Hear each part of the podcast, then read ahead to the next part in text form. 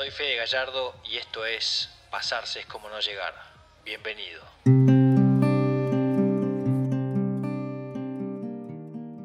Bienvenidos, estamos en un nuevo programa, eh, una nueva edición de Con el Corazón en la Mano, que son estas entrevistas que me gustan hacer a gente que, que me inspira, a gente que me inspira.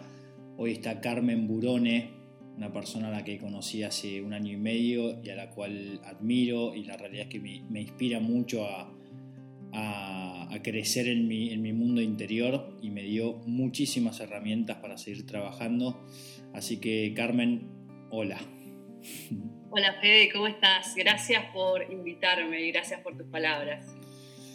Bueno, Carmen, lo primero que hago generalmente es un ping-pong de preguntas y respuestas. Eh, pueden ser cortas tus, tus, respuestas o pueden ser largas, pero yo, las mías van a ser muy al, cortitas y al pie. ¿Arrancamos? Sí, sí. Edad. 46 años. Estado civil. De novia. Hijos. Dos hijos.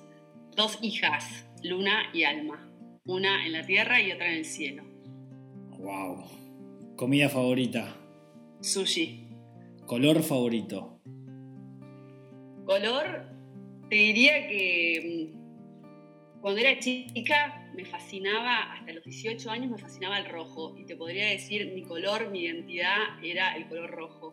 Después a partir de los 18, 19 cambié al turquesa y hasta casi el año pasado fui turquesa y para mí yo era turquesa. Y el año pasado me empezó a aparecer el amarillo lima, es muy loco es muy flashero lo que te digo, pero me empezó a aparecer el amarillo lima y ahora me fascina ese color. Así que te, son los tres colores que van marcando los distintos cambios en mi vida. Me encantó. Mensch, eh, aclaro que a la gente que le digo, yo le digo Mensch, ¿por qué, se te, ¿por qué te dicen Mensch? Mensch, por dos razones. Por un lado, yo me llamo Carmen. Carmen es un nombre fuerte, o sea, muy power. Y cuando yo era chiquita, llevar el nombre Carmen para todas mis amigas, cuando teníamos 8, 7, eh, era como, les costaba y a mí me costaba también. Entonces, una inventó esto del, por la última sílaba men, mench, y todas mis amigas me dicen mench o menchu. Así que esa es mi identidad porteña, porque en Mendoza siempre fui Carmen, como yo ya cuando fui a vivir a Mendoza ya caí con 30 años, ya me bancaba el peso de mi nombre. Pero cuando era chica, el Mensch me ayudó muchísimo y es mi identidad porteña. Mensch, una palabra favorita. Dos palabras favoritas pueden ser. Una es conexión. Para mí todo se trata de conectar o no conectar. El cielo y el infierno, la única diferencia que hay es la conexión. Estás conectada, estás en el cielo estás desconectado, estás en el infierno. Y la otra palabra que me copa, pero porque soy yo, es cambio. Todo es cambio, cambio constante, y yo vivo cambiando y vivo evolucionando y acepto y abrazo el cambio. Quizás toda mi vida o de chiquita era como me costaba mucho ser cambio y no estaba bien visto antes esto del cambio. Era, todo era para toda la vida, las carreras eran para toda la vida, tus gustos tenían que ser para toda la vida, tus colores, todo es para toda la vida. Y yo no, no, no daba con ese patrón, yo era cambio, yo era según estado anímico, algunas cosas, según un montón de otras circunstancias. Entonces siempre levanté la, la bandera del cambio para que también se acepte cambiar. Me encanta. Una virtud. Una virtud. Eh, soy muy resiliente. Tengo la capacidad de, caer y de volver a, reinventarme, de volver a surgir de las cenizas, volver a surgir de, de mi propia oscuridad y volver a renacer. Lo tuve que hacer varias veces en mi vida. ¿Un defecto? Soy pocas pulgas. Mench, ¿qué te pone de mal humor? ¿Qué me pone de mal humor? Me, pone, me pongo de mal humor cuando a veces eh, me veo haciendo cosas que en realidad no tengo ganas de hacer y lo hago por los demás. Y entonces de golpe me vi arrastrada a una situación, a un, no sé, a un, a un cumpleaños, a un encuentro, a una juntada o a hacer algo que digo, ¿por qué si no tenía ganas, para qué lo hice? Y eso me pone de mucho mal humor cuando yo no me escucho y no me priorizo a mí misma primero. ¿Y qué te pone de buen humor? ¿Qué me pone de buen humor?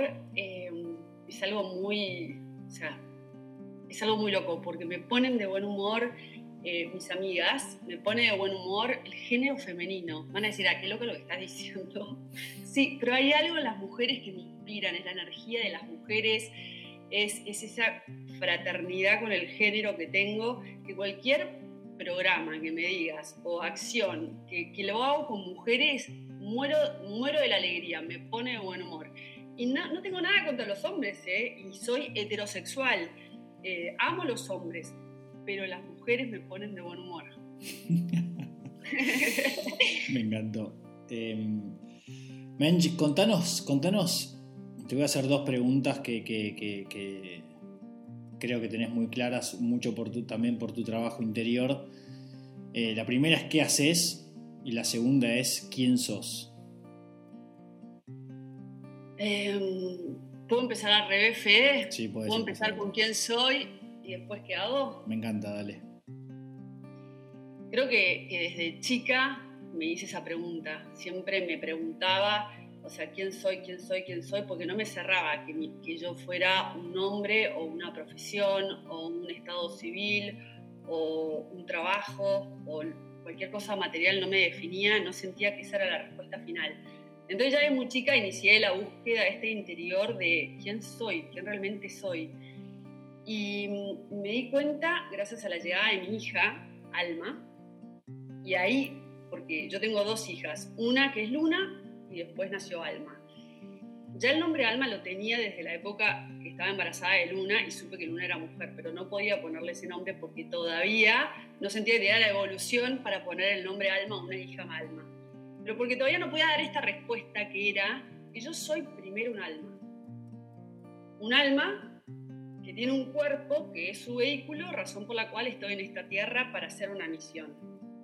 Una vez que pude entender que yo era un alma, que era mucho más que este cuerpo, que venía a, hacer un trabajo primero conmigo misma, todo el aprendizaje iba a estar a través de, mí y mi propia experiencia y de todo lo que pudiera aprender que me ayudase a mí y después poder transmitir a los demás. Eh, una vez que yo hice ese trabajo entendí cuál era mi misión y mi misión o mi trabajo es ayudar a despertar en conciencia. O sea, hay mucha población dormida, hay mucha gente que vive en automático, hay mucha gente que no se pregunta nada, pero hay otra que está empezando a despertar, hay otra que la realidad así tal cual es no le llena, eh, que se empiezan a hacer preguntas, que empiezan a, un poquito eh, que les, les le incomoda la vida, y hay otra que está sufriendo mucho y dice, por acá no puede ser que sea. Y entonces empiezan a buscar por otros lugares y ahí es donde se encuentran conmigo, en donde empiezo con mi gran trabajo de ayudar a que se despierten, ayudar a que se, que se vean que se reconozcan, que entiendan quiénes son, cuáles son sus dones y para qué están en esta vida. Entonces vos me preguntás, ¿qué haces? Y soy una persona que acompaña a otras personas en este despertar de conciencia. ¡Wow! ¿Y, cuándo te viste con, las, con las herramientas suficientes como para entender, decir, bueno, yo puedo darle una mano a otra persona eh, en su camino interior, ¿no? en su viaje? A ver, obviamente que primero fue el proceso mío, ¿no? Poder hacer todas estas, desde chica, buscar todas estas búsquedas que las hice a través de eh, estudiar counseling, pero tampoco son mis títulos, o sea, no, no, me defino por mis títulos ni lo que haya estudiado, hice un montón de talleres para conocerme y hoy son las herramientas que uso para que a quienes acompaño se, se, empiecen a conocer, puedan responder las preguntas. Es como que les doy muchos atajos para que lleguen más rápidos a sus preguntas. Pero todo el, trabajo primero lo hice yo. O sea, haciendo talleres, leyendo muchísimo, viendo videos, investigando. Siempre mi motor fue la curiosidad y entonces eso me llevó a tener un espectro inmenso de herramientas como para poder usarlas conmigo. Porque también a la vez mi vida fue eh, una vida como la de todos, eh, distinta, y yo a cada cosa que pasaba no la tomaba como una cosa más, sino quería aprender y entender lo que estaba pasando. Entonces, cuando mi hija Alma, mi segunda hija Alma, que es la que nombré hace un rato, eh, yo me quedo embarazada y me entero desde la panza de que eh, tenía síndrome de Down y que tenía varios problemas, pues tenía un hidroma que era el doble del tamaño de su cabeza, entonces que venía con varios problemas asociados. Eh, ahí también nuevamente vuelvo a preguntar el para qué o qué tengo que aprender con esta llegada de, de mi hija Alma y qué era necesario para yo estar a la altura de las circunstancias. Entonces de vuelta era yo trabajando en mí y yo pidiéndole a la Virgen María ayuda para estar a la altura de mi hija y poder acompañarla en todo lo que fuera necesario y soltar todo lo que debiera de soltar y cambiar en todo lo que tenía que cambiar para estar a la altura de otro desafío distinto al que yo venía hasta ese momento. O sea, ponerme a la altura de la discapacidad, a la altura de la maternidad y a la altura de, eh, de ser una mamá especial teniendo una hija especial. Así que bueno, todo esto, o sea, Alma me llevó a hacer mucho, mucho, mucho trabajo interior. Los 10 años de vida de Alma, pero me las pasé en paralelo eh, trabajando en mí misma y buscando herramientas para cada una de las respuestas de todas las cosas que ella me venía enseñando.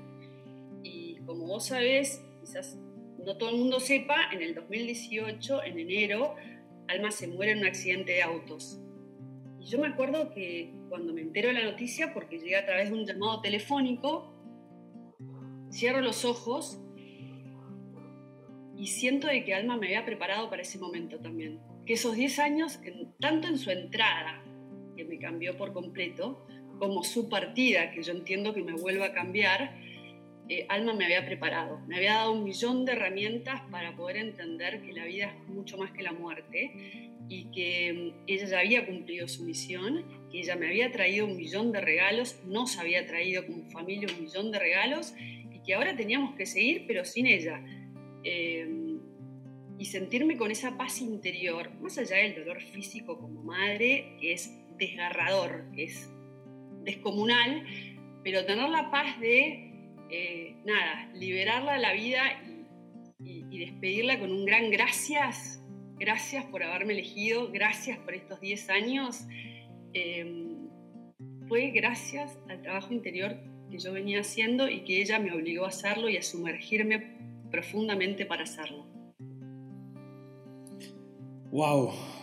Em, uno cree que a través de la cuarentena y del coronavirus las emociones no se pasan o a través de una pantalla no pasan.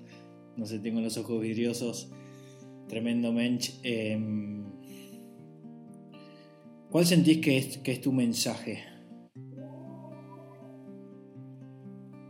¿Cuál es mi mensaje? No sé si es que tengo un mensaje. Yo lo único que mm, a mí me encanta es ayudar a que las personas se encuentren y encuentren su para qué, su misión en esta vida. Porque si no, hablamos todo el tiempo de que queremos ser felices, está de moda esto de que todo el mundo quiere ser feliz, pero como si fuera algo de la cabeza, del pensamiento. Y esta felicidad, que en realidad la, la felicidad para mí es efímera, lo que estamos buscando en realidad es la alegría del alma, es un don la alegría del alma, tiene que ver con hacer lo que viniste a hacer en esta vida a cumplir esa misión. Y cuando vos vivís en, tu ser, cuando vos vivís en tu identidad y en tu para qué, sos alegre, sos feliz. O sea, y trabajar ya no es trabajar y vivir es una bendición y es un gran regalo.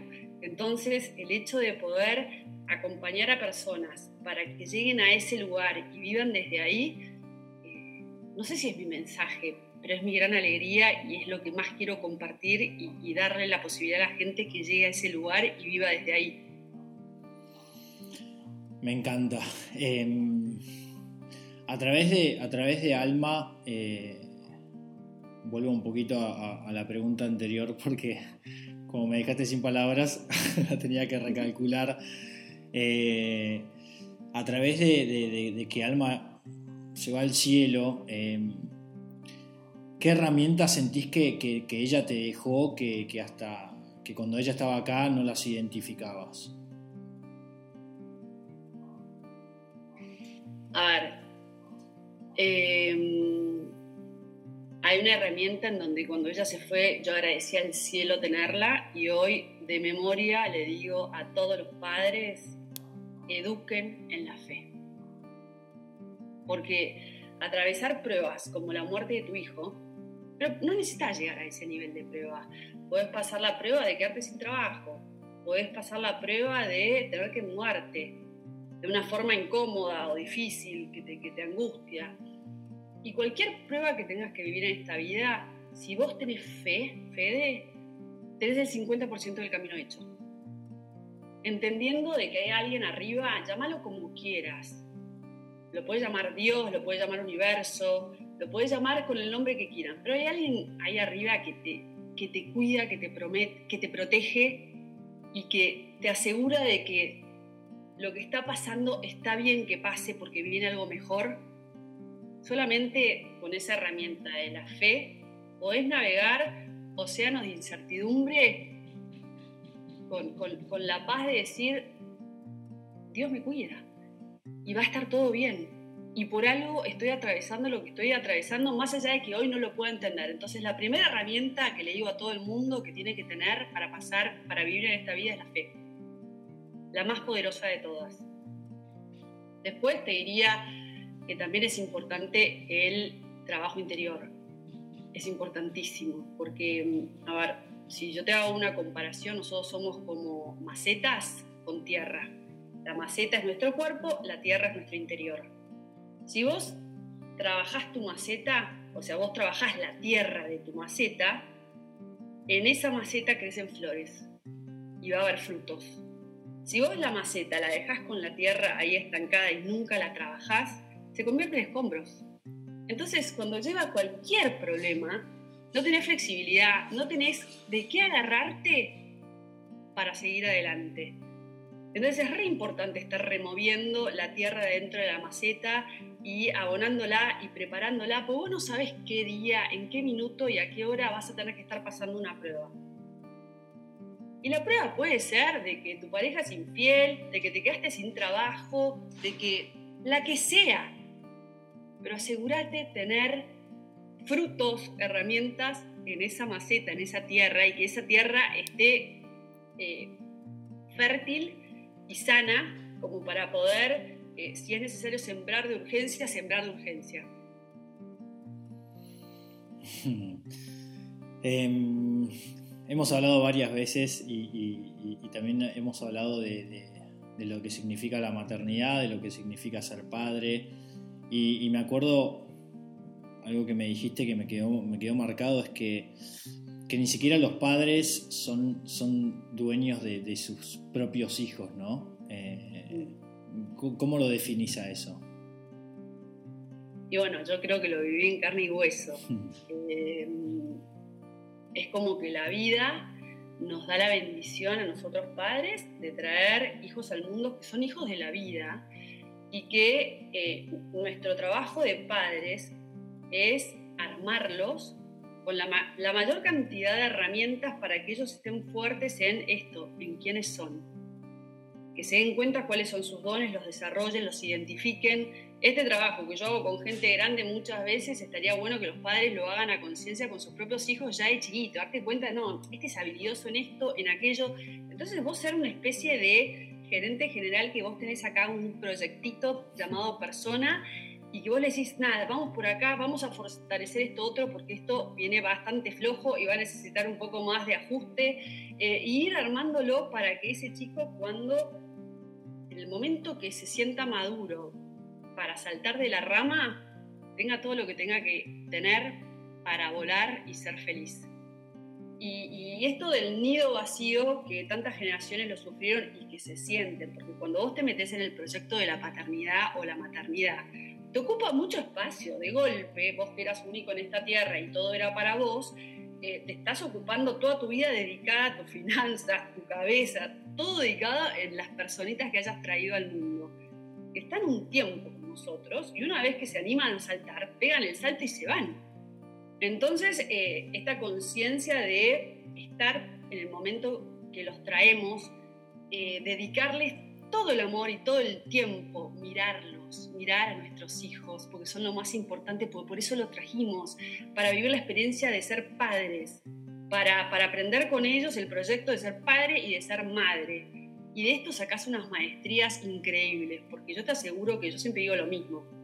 Y a todas las mujeres de 40 años le digo lo mismo, las que vuelven después de, las que vuelven al mundo laboral después de haber criado a sus hijos.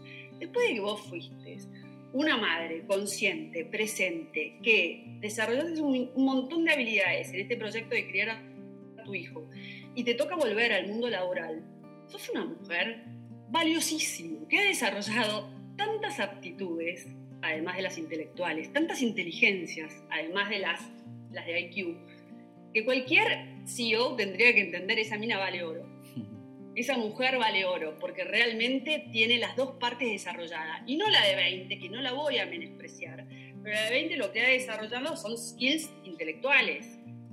Pero la de 40 ya tiene los intelectuales más todas las habilidades blandas que te da ser padre o ser madre. Entonces, eh, nada, siempre digo que el proyecto de la paternidad-maternidad te da una posibilidad de crecer enormemente. Muchas veces eh, haces como una comparación con el, con el sistema educativo, ¿no? Como que nombras a las materias que uno tiene en la vida, eh, nombras como que, no sé, eh, por ahí ahora estás en primaria con esto y después te vas a secundaria. Eh, ¿Qué materias crees que, son indispensables de, de, de laburar? algunas ya las nombraste, pero, pero ¿Qué materias crees que, en la vida tenemos que rendir y que algunas nos llevan un montón de tiempo eh, estudiarlas y, recibirnos de esas materias y algunas las, liquidamos más fáciles? A ver, vamos a explicarle un poco a la gente, Fede, que es eso que yo cuento tanto. Yo siempre les digo a cualquier consultante que viene a mí que la vida es como si fuera una gran escuela, en donde cuando tu alma bajó, eh, yo les cuento este cuento para que entiendan lo que les está pasando cuando tu alma bajó, pactó dar determinadas materias. Entonces, lo que tenés que hacer es tratar de identificar qué materias estás dando, para darte cuenta, eh, porque por algo las pruebas se te repiten, por algo los, los acontecimientos que estás viviendo. Entonces, una vez que le pones nombre a tus materias, vas entendiendo un poquito más el camino. Entonces, a medida que vas dando materias a conciencia y vas rindiéndolas bien, yo digo, vas pasando de primero a segundo grado, de segundo grado a tercer grado, y así vas aumentando tu nivel de conciencia, entendiendo de que esto es un juego y que estás dando materias como para vos llegar a ser tu mejor versión. Entonces, no es que hay materias imprescindibles, vos las pactaste y vos te vas a dar cuenta en función a, el nivel de conciencia de tu alma, cuán despierto o dormida esté, eh, las materias que te tocan rendir. Y no hay materias más importantes o menos importantes. La gran carrera de la vida, Fede, eh, la pregunta final que te va a hacer Dios cuando llegues al cielo es una sola, y es ¿cuánto amaste? Entonces, todas las materias tienen que ver con cuánto amaste.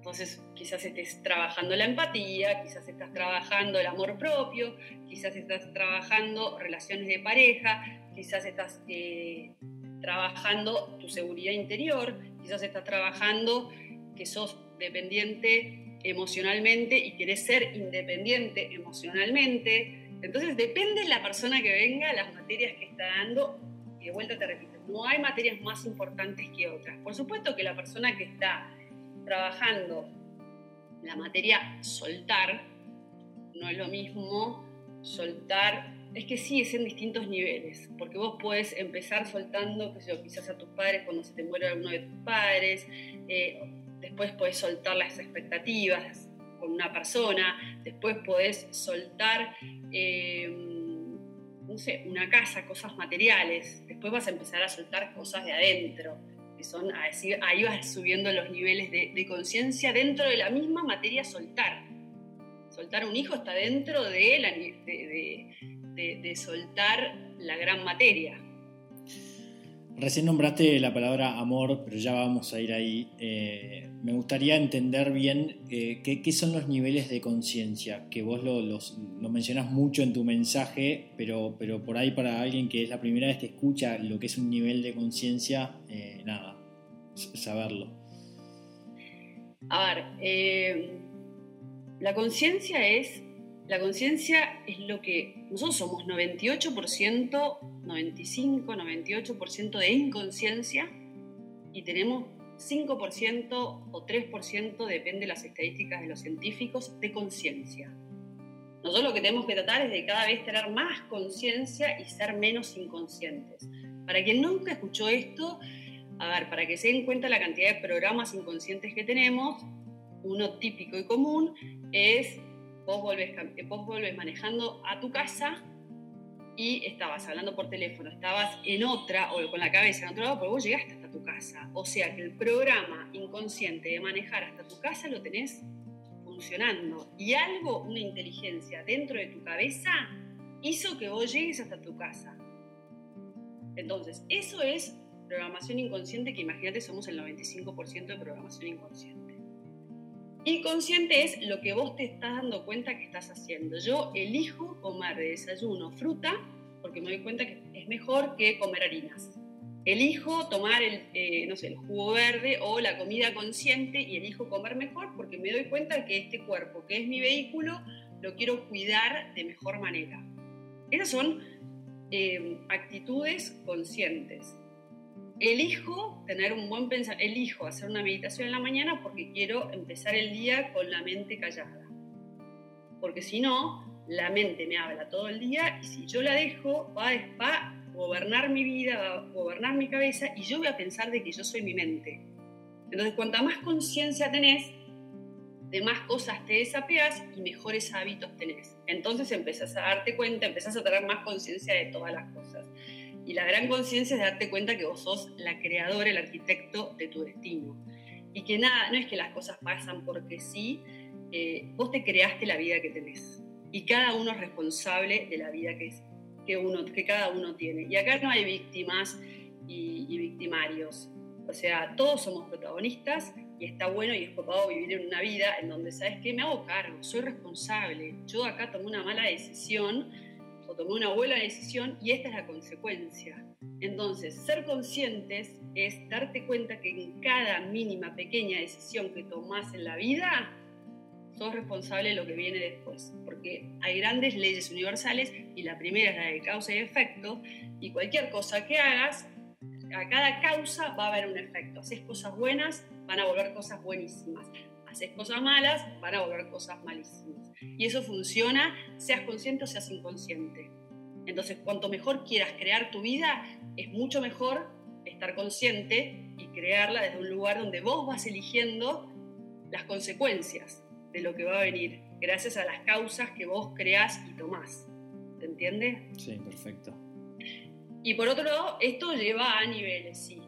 Entonces, si nos vamos a ir muy alto, y sí, hay algunos eh, especialistas que hablan de siete niveles de conciencia y hay otros especialistas que hablan de nueve niveles de, conciencia. La Kabbalah habla de nueve niveles de conciencia. Y hay otros del mundo espiritual que hablan de siete, pero es lo mismo. Lo que te van diciendo es que a medida que vas subiendo el nivel de conciencia, cada vez la mirada te cambia. La realidad la ves de una manera totalmente distinta es como si vos mismo fueras un edificio de 7 o 9 pisos y cuando estás en el nivel más bajo, vos vivís en la planta baja y tu realidad está a la altura de tus ojos. Pero a medida que vos vas subiendo en niveles de conciencia, cada vez la realidad es más grande, cada vez el mapa es más grande y la trama y el tejido es mucho mayor de lo que podés llegar a ver. Entonces, eh, la realidad de la persona que vive en planta baja o el que vive en un penthouse de lo que ven es absolutamente distinto. Así, para hacértela fácil, ¿qué es los niveles de conciencia? Me encantó. y, bueno, yo obviamente cuando, cuando vivís en la planta baja, ¿no? Muchas veces la vida te va poniendo a pruebas y te va, y te va probando hasta que va subiendo de piso, ¿no? Eh, y muchas veces también es a través de un dolor muy grande y demás que uno elige, eh, uno elige, va, no es que lo elige, sino no tiene mucha otra alternativa que, ir aumentando em, en conciencia, pero no sé, yo las veces que, te vi, Mench, me impresionó que, bueno, después también lo compartí con, algunos que, tuvieron la suerte de, charlar con vos de, uff, esta mina mira el alma, ¿no? Eh, eh, y, tengo esa pregunta, ¿no? Como para hacerte decir, ¿cómo, haces para mirar el alma? ¿O cómo, cómo se, entrena? ¿Tiene que ver con la conciencia también? Eh, ¿Cómo haces, Mench? A ver, eso es algo que a mí me vino dado.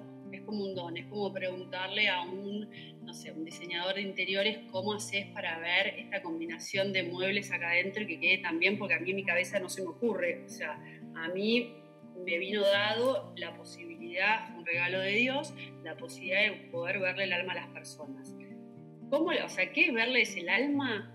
O sea, yo las miro y puedo leerlos, leerlos. O sea, vos venís y todo un relato, porque estás acostumbrado a hablar desde la mente, y yo me pongo a observarte y me doy cuenta que no viene para nada por ahí, viene por acá. Entonces no te hago ni perder tiempo y te digo, no, y contame de esto y ya está, ya te, te llevé directamente a lo que es el dolor de tu alma no estamos acostumbrados a hablar de corazón y a vivir desde el corazón. Entonces nos vamos mareando con discursos mentales o el ego que nos habla y nos dice cosas y nada tiene que ver con el corazón. Y yo cuando vos venís y te sentás enfrente mío, lo que leo es tu corazón y me doy cuenta de que vos me estás contando de tu pelea con no sé quién y yo te digo, es que no te miró. Y vos tenés herida de no haber sido visto a vos no te vieron. Entonces cada vez que alguien no te mire, vas a pensar que ese alguien es malo. Y no, vos tenés que sanar tu herida de no haber sido visto. Y cada uno de nosotros tenemos una herida distinta que cada uno tiene que sanar. Y el que viene enfrente mío, lo único que hace es mostrarme esa herida que tenés abierta. Entonces cuando vos venís y yo te tengo enfrente, yo lo que hago es mirarte a través de los ojos, miro tu corazón y veo tus heridas. Entonces tus relatos lo que reflejan es esas heridas, pero voy directo a la herida. Y digo, háblame de esto. Y ahí es donde se quiebran todos automáticamente, porque cinco lo que necesitan ir a sanar. Que no me enreden con cosas que pérdida de tiempo, ¿entendés? Tremendo. Las personas no nos hacen nada, Fede. Las personas solamente nos muestran lo lindo que tenemos, porque toda la gente que vos te juntás te encanta y la admirás y te inspira, es porque vos tenés todo ese potencial también. Y toda la gente que te produce cosas, tenés que ver qué parte tuya te espeja. No necesariamente tiene que ser directo, pero alguna parte tuya que todavía falta que la resuelvas, que falta que la madures, que falta que la cicatrices. Entonces no se trata de la otra persona, se trata de qué parte mía es el otro me hace, el otro, el otro hace lo que quiera. Yo veo qué hago con, lo que el otro hace, por un lado, pero en este punto lo, importante es entender que el otro, al hacerme de espejo, me da la posibilidad de crecer, de sanar y de mejorarme como persona. Ahí entraste en un el otro me hace, ¿no? Y, bueno, escuché también por, otros lados, y creo que también te lo escuché a vos, de, la, diferencia entre eh, reaccionar y responder, ¿no? Cuando el otro, cuando el otro, cuando el otro hace, porque la realidad es que no nos hace. Eh, ¿qué, diferencia notas entre reaccionar y responder? Y esa es una de las materias que a mí en lo personal más me cuesta, ¿eh? Yo no estoy para nada resuelta y como les digo, yo todo este trabajo que lo hago por mí, se los comparto y todos, hasta el último día de nuestras vidas, estamos laburando nosotros mismos, estamos intentando mejorar pero primero abracémonos, pues somos todos humanos, estamos todos acá en el mismo baile, bailando, nada más. Y con respecto a la pregunta que me haces, tiene que ver con, con madurez emocional. Cuando uno reacciona de forma permanente a lo que el otro hace, tiene que ver con muchas heridas abiertas. El otro hace. Y yo Puedo observar lo que hace, callarme la boca, si me molesta, tratar de retirarme para después responder. reaccionar es lo más infantil dentro de la escala de maduración emocional que hay. Y todos reaccionamos, lamentablemente. Nos tocan alguna herida y reaccionamos. Si reaccionás, tenés, yo te voy a decir piedra libre, hay una herida abierta. Dale, ¿qué te está mostrando? ¿Qué te está mostrando? O sea, y, no, y uno no termina de poder eh, cerrar esa herida o curar esa herida. Y lo que debiéramos de hacer cuando alguien te toca una herida, de última, corre al baño y encerrate. No reacciones, porque si reaccionás, perdés. Si te enojas, como decían nuestras abuelas, perdiste. El que se enoja pierde. Entonces es preferible irte al baño, encerrarte, respirar un rato, entender qué herida te tocó y después ver si tenés que responder o no, o el otro hizo lo que se le cantó y ni idea, no te enganchás, o vas y respondes. Me encantó. Eh, la, la, nombraste recién em, lo, de la, lo de la madurez emocional, ¿no? Sí. Eh, y también nombraste lo, cuando uno reacciona de una forma, cuando reacciona se convierte en una persona infantil, ¿no? Y automáticamente vamos, cuando nombramos infantil, al chiquito, ¿no? Que, por ahí cada uno tiene adentro. Em, y, y, cómo haces para que, para que ese chiquito no, no, deje de reaccionar, pero siga estando adentro tuyo, ¿no? Como, como, ¿Cómo haces para no matar a ese chiquito, porque en definitiva sos vos, pero para, para entrenarlo? ¿Se puede entrenar el chiquito interior? Por supuesto, está lleno, lleno, lleno de terapias y son de las primeras que hay que hacer, así como uno tiene que hacer tipo la terapia de, de tomar y abrazar y agradecer a los padres eh, padre, madre, niño interior son las primeras cosas que uno debe trabajar en, esta tierra fértil adentro de la maceta, ¿no? Para terminar los conflictos y no echarle más la culpa a los padres, eso ya es obsoleto. O sea, tenés que llegar a un punto en donde tenés que madurar de determinada manera que le puedas decir, gracias papá y mamá por haberme dado la vida, todo el resto lo soluciono yo aparte y no estar todo el tiempo echándole la culpa a ellos, pobres. Y porque cuando estamos todavía echando la culpa a los padres, todavía estamos siendo hijos, todavía estamos siendo infantiles. Y vos ves gente de 30, 40 años que todavía le echa culpa a los padres. Dale, o sea, eh, agradecerles por la vida, porque te trajeron a este mundo y todo el resto que te dieron fue el máximo amor que te pudieron dar. Punto, con sus limitaciones, pero lleno de bendiciones. Y el niño interior va de la mano todos tenemos que trabajar nuestro niño interior porque nosotros convivimos, todos no se mata el niño, Fede, todos convivimos con este niño interior que debe tener entre 5 y 7 años, en donde durante el transcurso, desde que nació hasta los 7 años, tuvo que vivir determinadas circunstancias que lo marcaron y que lo hirieron. Marcaron es que lo hirieron. Entonces, todas las situaciones que no pudo resolverlas, las emparchó. ¿Y las emparchó con qué? con disfraces, con reacciones, con máscaras. Entonces llega un punto en este trabajo en donde tenés que descubrir todos estos disfraces que te inventaste para ese niño, para que este niño sobreviva, porque en realidad lo que vos estás buscando es vivir y dejar de sobrevivir. Entonces lo primero que tienes que hacer es sacarle todos los disfraces a este niño porque está lleno de disfraces y de mecanismos de sobreadaptación para poder lidiar con esta vida, para que aprenda a, primero, sanar sus heridas. Y después, para que aprenda a vivir. O sea, si yo me enojo cada vez que hago algo que no tengo ganas de hacer, como te digo, es mi niña interior que nunca aprendió a decir, no, ¿sabes qué? Yo esto no lo quiero hacer. Y bancarse, quizás, de que yo tengo mucho miedo que en el fondo, si yo te digo que no voy a hacer lo que vos me pedís, me dejes de querer.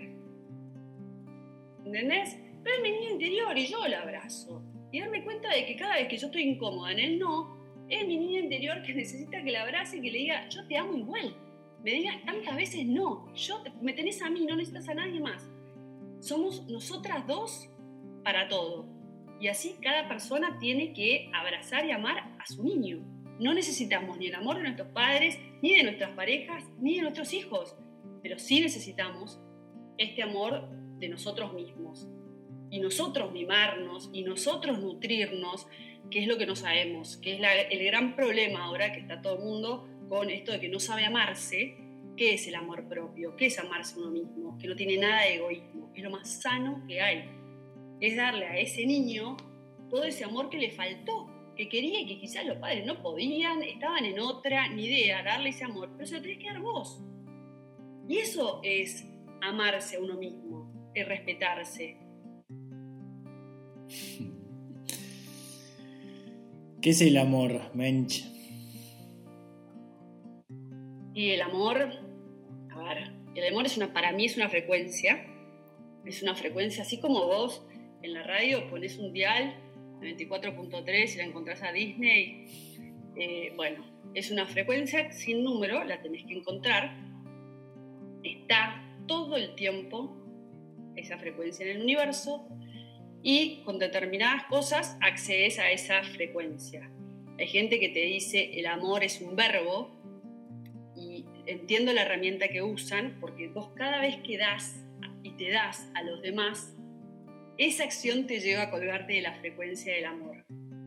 Y a veces estás en la naturaleza y entras en esa frecuencia también, porque la naturaleza es una gran facilitadora para entrar en esa frecuencia. Pero lo más importante es que te enteres que esa frecuencia está siempre, sea que estás en la naturaleza o sea que estés en un monoambiente, en cuarentena, en pleno microcentro, mirando el cemento, y que vos cierres los ojos, sepas que está y te enganches a la frecuencia y la respires. Porque el amor vive en vos, el amor sos vos, el amor es cada uno de nosotros y somos amor. Y el amor no es de otros y porque está el otro entonces yo puedo amar. No, el amor lo tengo yo. Todos somos amor. El día que descubramos que somos amor, es una bola de amor este mundo y no que el amor viene porque amo a mi hijo o amo a mi pareja o amo mi trabajo. No, yo soy amor y yo soy el que derrama amor haciendo todas las cosas que me gusta, estando con las personas que más quiero o que elijo eh, y siendo coherente con mi corazón. Eso es el amor para mí. Em, recién nombraste la cuarentena, ya estamos llegando a casi los 50 minutos de charla, que para mí fueron 5. Eh, espero que para los que están escuchando también. Em, Mench, tengo varios temas para, títulos como para nombrar, pero creo que si los abordamos hoy eh, sería muy largo, así que por ahí podemos hablar y, empezar a charlar de cada uno después por, por, separado, ¿no? Tengo temas como el perdón, cómo, qué es la intimidad, no, sé, preguntas como qué es la simpleza, eh, cómo alcanzás la plenitud, eh, cómo llegás a estar en paz, no sé, hay un montón de preguntas que me gustaría hacerte. Em, pero recién nombraste la cuarentena y me gustaría que, terminemos esta charla un poco con, por ahí un consejo, ¿no? De, qué podemos hacer en esta cuarentena, que a veces parece que termina, a veces que parece que estamos recién a la mitad y, por momentos no sabemos si es recién el principio. Eh, pero qué consejo le puedes dar a, puedes dar sobre la cuarentena, ¿no? Más allá de los perros ladrando. No, que me encanta, me parece súper folclórico el perro ladrando, que todo no es tan perfecto, es parte de la imperfección de la vida que me encanta. Em, y también yo diría que si la gente quiere pedirte temas y si nosotros los podemos abordar, los abordamos para las próximas. O sea, más allá de lo que nosotros propongamos, quizá la gente diga, quiero que, a ver si se pueden hablar de esto o aquello. No porque yo sea, esto lo quiero aclarar, yo no, no soy erudita en nada. Yo he leído muchísimo y leo muchísimo porque a mí me encanta y después yo comparto lo que, lo que yo leo, lo que yo estudio, lo que yo aprendo, lo que a mí me resuena y al que le sirve buenísimo y al que le parezca una pavada también buenísimo, ¿entendés? O sea, no, no pretendo ser ni maestra, ni gurú, ni nada de nada, simplemente comparto mi experiencia y lo que a mí me ha hecho bien en esta vida. Em, y con respecto a la cuarentena, eh, ¿qué le puedo decir a la gente? Primero, eh, todos estamos con quien tenemos que estar. Si estamos acompañados es porque seguramente eh, con las personas que estemos nos tengamos que redescubrir, nos tengamos que re-relacionar, nos tengamos mucho trabajo por hacer. Con, porque hay gente que está en multitud, hay gente que está sola. Y el que está sola, es solo, es una gran oportunidad para hacer este trabajo interior de amarse uno mismo y darse cuenta que uno de los otros de los grandes pilares, así como yo te dije, la fe, la otra gran herramienta que cualquier persona tiene que desarrollar es el amor propio. Es esto de entender de que nosotros somos los únicos responsables de nutrirnos cada día. nutrirnos desde el corazón, nutrirnos desde la cabeza, nutrir, nutrir nuestras emociones, o sea, y nutrir nuestro cuerpo. Nadie nos tiene que nutrir y no tenemos que generar más relaciones de dependencia. Entonces, el que está solo está aprendiendo seguramente la gran materia de ser independiente emocional.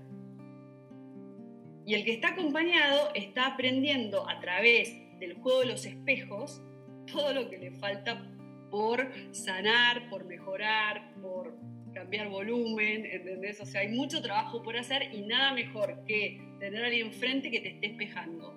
El otro no es un monstruo, el otro es una almita que simplemente te hace espejo para que vos te veas. Todo lo que te molesta del otro es tuyo y todo lo que te encanta del otro también es tuyo. ¡Wow! Me emociono. Cuando hablas, te juro, me emociono. Eh, se me ponen los ojos vidriosos. Primero, tu, tu, tu, tono de voz, tu frecuencia para hablar es espectacular. Eh, y después, con la profundidad con la que hablas. No sé, me encanta hablar con vos, Bench. Eh, bueno, vamos terminando. No sé si querés un mensaje final. sí, lo que te propongo y me encantaría es que podamos abordar alguno de estos temas una vez por semana, con podcasts por ahí un poquito más cortos pero no sé, la verdad que me encantó, me encantó, eh, no pestañeé.